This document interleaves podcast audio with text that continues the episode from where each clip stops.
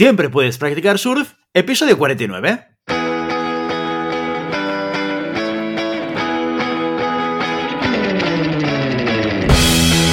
Bienvenido y bienvenida a Siempre puedes practicar surf, el podcast semanal sobre recursos humanos.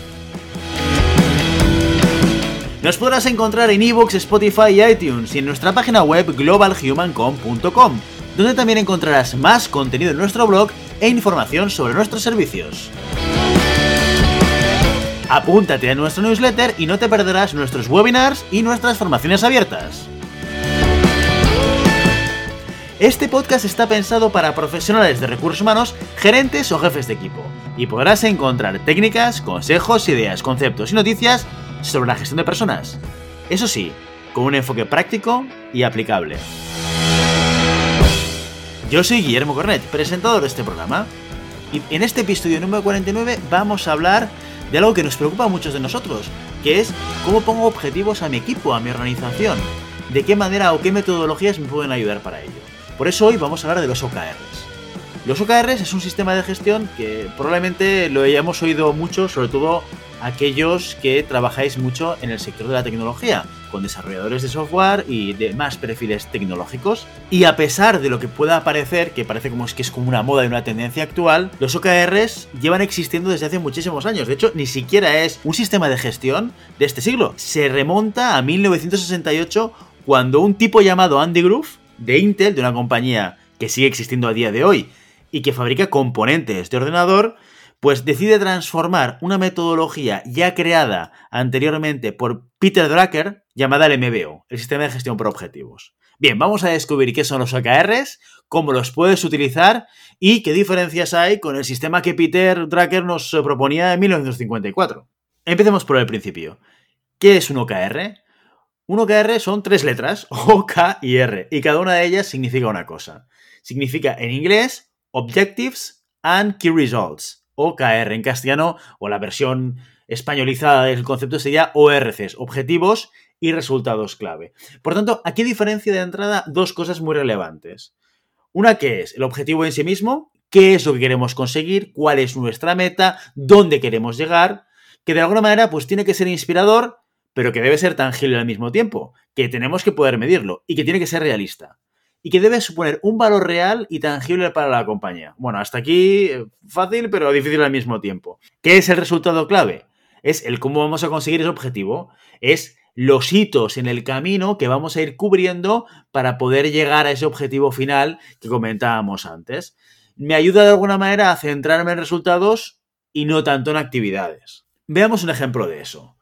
En muchas compañías un objetivo muy habitual es el de incrementar las ventas, ¿verdad? Eh, a final de año con un número específico o en porcentaje porque queremos crecer un 5, un 10 o un 15% o a lo mejor en volumen general, pues queremos generar más venta para la organización. Genial, esto podría ser un objetivo pues muy típico como tanto a nivel de organización general como a nivel de departamento de ventas. Y dentro del sistema de OKRs esto formaría parte de la O, de la parte de los objectives. Pero no nos deberíamos quedar aquí. Deberíamos definir los key results, los resultados clave.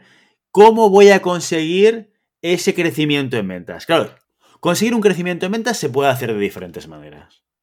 Una de las estrategias que podríamos seguir es, pues a lo mejor lo que quiero es vender más al mismo perfil de cliente. Eso quiere decir que lo que necesito es incrementar mi cuota de mercado.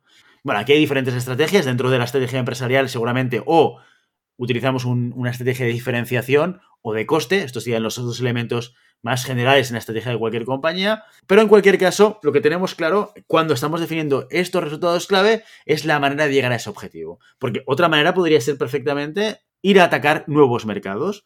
En vez de estar centrados, por ejemplo, si estamos a nivel nacional, a nivel local en España, queremos trasladar este producto a Francia, a Italia, a Alemania, a otros países donde entremos en una nueva cuota de mercado y podamos incrementar nuestras ventas entrando en mercados diferentes. Son diferentes maneras de llegar al mismo objetivo. Y es muy importante poder definir esto, porque al final esto es lo que está marcando el día a día de mi departamento comercial.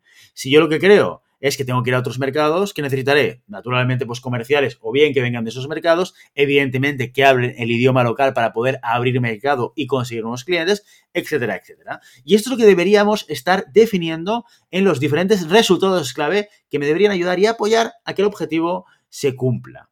Claro, que todo esto, pues parece que de alguna manera todos son objetivos entrelazados. Una de las ventajas de hacerlo de esta manera es que cuando yo estoy definiendo mis OKRs, mis objetivos y mis resultados clave, en el fondo mis resultados clave se pueden trasladar en términos de objetivo a los diferentes miembros de mi equipo. Si yo soy el director de ventas y mi objetivo es incrementar las ventas a través de abrir nuevos mercados, mi jefe de ventas local tendrá como uno de los objetivos abrir el área de exportaciones, por ejemplo, ¿no? Y conseguir esa cuota de mercado o parte de esa nueva cuota de mercado a través de esa exportación a diferentes países. ¿Y eso qué nos permite? Nos permite una cosa que es muy importante cuando marcamos objetivos dentro de una organización, y es el asegurarnos de que los objetivos estén alineados, que no estemos a las personas orientándolas a diferentes acciones a veces mirando en direcciones completamente diferentes, a veces incluso, en el peor de los casos, mirando hacia, hacia direcciones contrarias. Y por tanto, esta sería una de las razones por las cuales deberíamos estar utilizando un sistema como los OKRs. Me permiten planificar, porque al final acabo definiendo qué es lo que la gente tiene que hacer, qué es lo que la gente tiene que conseguir para garantizar la consecución de los objetivos. Y, además, ya lo veremos, en términos temporales, el OKR está pensado para que sea trimestral. Cuidado, eh, que aquí estamos muy acostumbrados a que los objetivos sean anuales y sean prácticamente inamovibles. Pero la propuesta de los OKRs, que ya os digo que no es del 2020, que es de 1968, es la de hacer por lo menos planificaciones trimestrales que correspondan a un plan evidentemente anual. Otra ventaja, que te ayuda a medir el progreso. Tú puedes ir viendo si realmente ese objetivo con esos resultados se están dando o no en el tiempo. Y te permite virar, te permite identificar que a lo mejor en el primer trimestre no estás cumpliendo el objetivo, pero la gran pregunta que tienes que hacer aquí es, no es por qué no cumplo ese objetivo, sino hay un impacto en el hecho de que no lo esté cumpliendo, porque a lo mejor tengo que dejar de enfocar recursos y enfocar esfuerzo a conseguir un resultado que no tiene impacto para la organización. Una tercera ventaja es que me ayuda a coordinar prioridades, lo que comentábamos. Ostras, al final lo que comentábamos, al final un resultado clave de una persona se convierte o debería convertirse, quizás no literalmente y un poco transformado, pero debería estar muy alineado con los objetivos de la, de la gente que forma parte de su departamento. Y esto te garantiza que hay una coordinación en prioridades y metas entre las diferentes personas involucradas. Y como punto final, una cosa que es muy importante. Una compañía no deja de ser un conjunto de personas que toman microdecisiones diarias, constantes. Si no somos capaces de dar foco a la gente, demostrarle hacia dónde va la compañía y qué es lo relevante en el día a día, es fácil que nos distraigamos como miembros de un equipo. Y no por una falta de motivación, no porque no queramos conseguir las cosas que quiere la compañía. Pero si claramente no tengo definido un marco de juego, o por lo menos hacia dónde debo dirigir mis esfuerzos diarios, lo fácil es que me acabe diluyendo. Incluso os diría que el gran riesgo aquí es el de la gente doblemente motivada, porque hace un doble esfuerzo que como no esté bien orientado, esa falta de enfoque hará que las energías de la organización vayan hacia direcciones completamente dispares, lo cual no es bueno ni para la persona ni para la organización. Tres cosas importantes de los OKRs. Nos ayudan a marcar un norte. Bueno, seguramente Peter Drucker no decía una cosa diferente del MBO. Punto número dos. Suelen ser grandes y ambiciosos. Y aquí a veces cuando pensamos en grandes y ambiciosos y lo juntamos con el tercer punto que es lo esperable no es cumplirlo todo, nos viene a la mente la metodología SMART de definición de objetivos, que nos dice un objetivo tiene que ser específico, que aquí lo cumplimos, tiene que ser concreto, como decíamos antes, medible, también, los resultados clave deben ser medibles, alcanzable, bueno, aquí de alguna manera lo que nos dice grandes y ambiciosos. Y que si no lo cumples tampoco pasa nada. Relevante, aquí estamos de acuerdo, y temporal. Efectivamente, aquí también vamos a marcar una línea del tiempo en el cual el resultado clave debe cumplirse. Y esta gran diferencia tiene que ver con un punto de partida diferencial. Cuando hablamos de los MBOs y el sistema SMART, lo que estamos pensando es en poner un objetivo que al final la gente pueda alcanzar. ¿Por qué?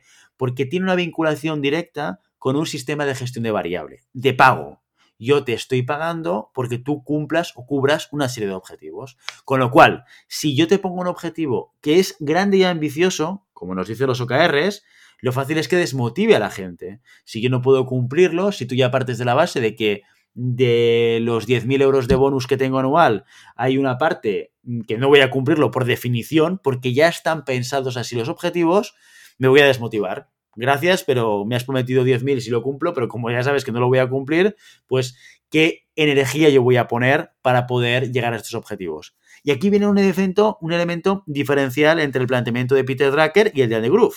Andy Groove lo que dice, no, no, no, señores, es que el sistema de objetivos, el sistema de OKRs, no debe tener nada que ver con la remuneración.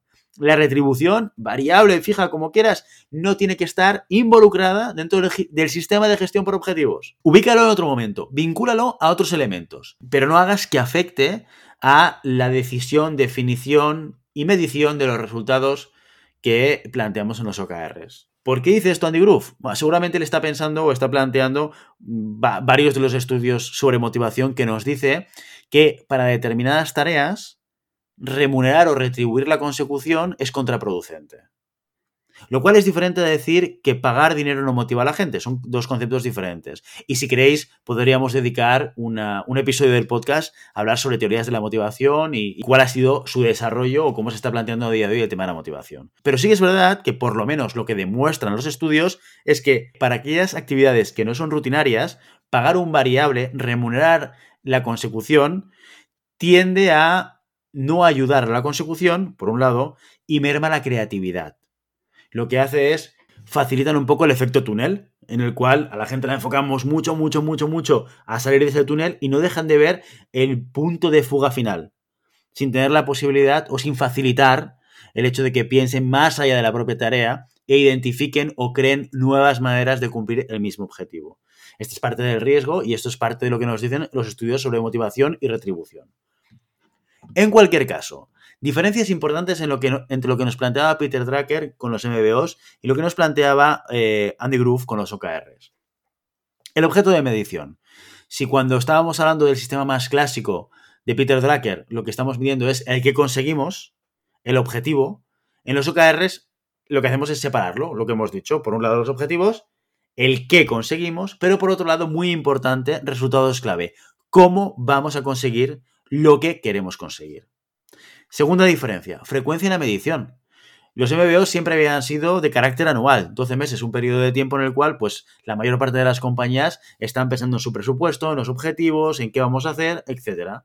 Cuando los OKRs dicen todo lo contrario, hay que cortar este proceso y hacerlo de manera trimestral o incluso mejor, mensual. Que cada 30 días estemos revisando en qué estado están los objetivos que nos hemos marcado. Esto para muchas organizaciones supone una sorpresa, porque eh, si bien es cierto que tiene muchas ventajas medir los objetivos, o los OKRs en este caso, con periodos de tiempo cortos, esto genera mucho trabajo. Y en organizaciones en las cuales no están acostumbrados a hacer esto de manera continuada, no nos engañemos. Marcar objetivos es un proceso complejo. Identificar el, el qué tiene que conseguir cada persona de mi equipo requiere tiempo y requiere un esfuerzo por parte de cada uno de los responsables de equipo. También es cierto que en la medida en la cual lo vas haciendo, vas cogiendo más soltura. ¿Por qué? Porque te basas también en aprendizajes. la primera etapa en la cual marcas un objetivo, pues te das cuenta que el objetivo pues, estaba mal formulado o que requería de otro tipo de resultados clave para alimentarlo de una manera diferente. Bueno, no pasa nada, lo que tenemos que hacer es intentar, o lo que proponen los OKRs es ir haciéndolo de manera continuada para ir ajustando ese proceso de definición y de implantación de objetivos. Igualmente, este suele ser uno de los temas en los cuales cuando yo hablo con diferentes clientes, más les cuesta ver en su organización ostras, ¿me estás diciendo que esto lo tengo que hacer cada tres meses? Bueno, eso también te va a permitir tener más cintura y más flexibilidad y poder cambiar en un momento determinado durante el año una orientación estratégica hacia un lado o hacia el otro. En contextos muy competitivos, esto es clave. En contextos en los cuales o tienes mucha competencia o el entorno cambia muy rápidamente, o te planteas hacerlo así, o probablemente estarás, estarás llegando tarde a todos los sitios. Tercer elemento diferencial la comunicación. El sistema de MBOs tiende a ser, tiende a ser, en su modelo más clásico, privado y compartimentado. No sueles compartir los objetivos que tienes en cada una de las partes de la organización. Hay prácticas diferentes, también os lo digo, ¿eh? que esto no son los 10 mandamientos, que cada empresa al final también lo define como considera y he conocido organizaciones que con el sistema de MBO han hecho la comunicación más pública. Pero por definición suele ser privada y compartimentada no compartida con el resto de la organización. En cambio, por definición, los OKRs tienen que ser públicos y transparentes. Si tú aplicas un sistema de OKRs, mm, deberías preocuparte por tener un sitio, un espacio en el que compartir esos OKRs con toda la organización. Que no tiene por objetivo tanto el hecho de que la gente pueda ver, ah, mira, el equipo de ventas tiene que hacer esto y aquello y lo está cumpliendo o no. O el equipo de marketing tiene que ir hacia aquí, sino tiene más que ver por entender cuáles son las prioridades de cada departamento y poder facilitar el trabajo de todo el subconjunto de organización. También, evidentemente, facilitando la identificación de objetivos contrarios dentro de la empresa, que esto pasa a veces, esto es increíble, pero muchas organizaciones, y cuanto más grande, más fácil es que suceda, que un departamento tiene el objetivo de crecer y otro departamento tiene el objetivo de recortar costes. ¿Y esto cómo sucede en la realidad? Pues con mucho estrés, con muchas dificultades, es muy complicado que seamos capaces en una misma organización en conseguir objetivos tan, tan contradictorios. Cuarta diferencia, proceso de definición.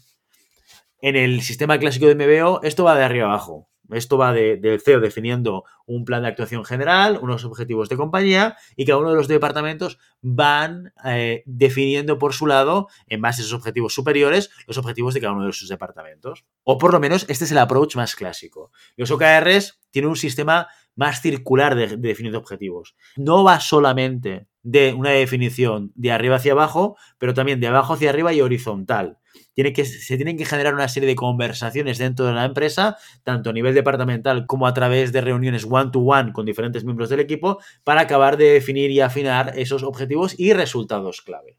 Diferencia número 5.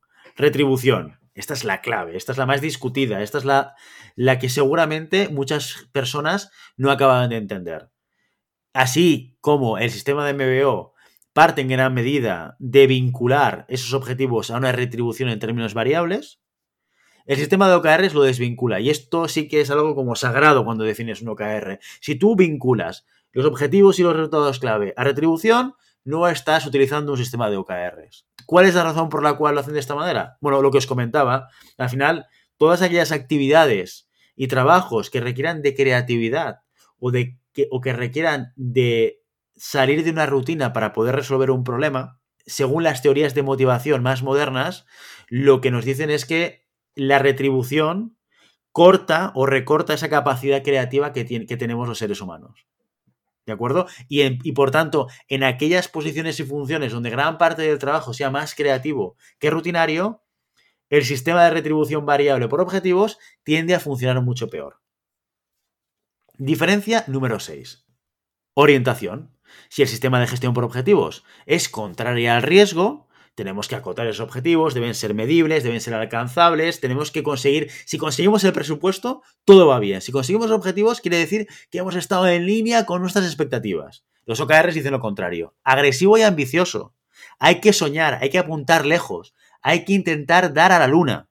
¿Le daremos a la luna? Evidentemente no, pero si apuntamos a la luna, quizás nos quedaremos por las nubes. Y si apuntamos a una realidad más cercana, seguramente nos quedaremos cerca de la Tierra. Esta es la teoría que está detrás de esa orientación más ambiciosa que proponen los OKRs. Dentro de lo que es el uso en el día a día de este sistema de OKRs con nuestros equipos, la principal dificultad no deja de ser la misma que vamos a encontrar con el sistema de, MBO de Peter Drucker, que es la propia definición del objetivo. Esta es la parte difícil, esta es la parte complicada la capacidad de poder mm, decir y definir cómo voy a medir los resultados de los miembros de mi equipo.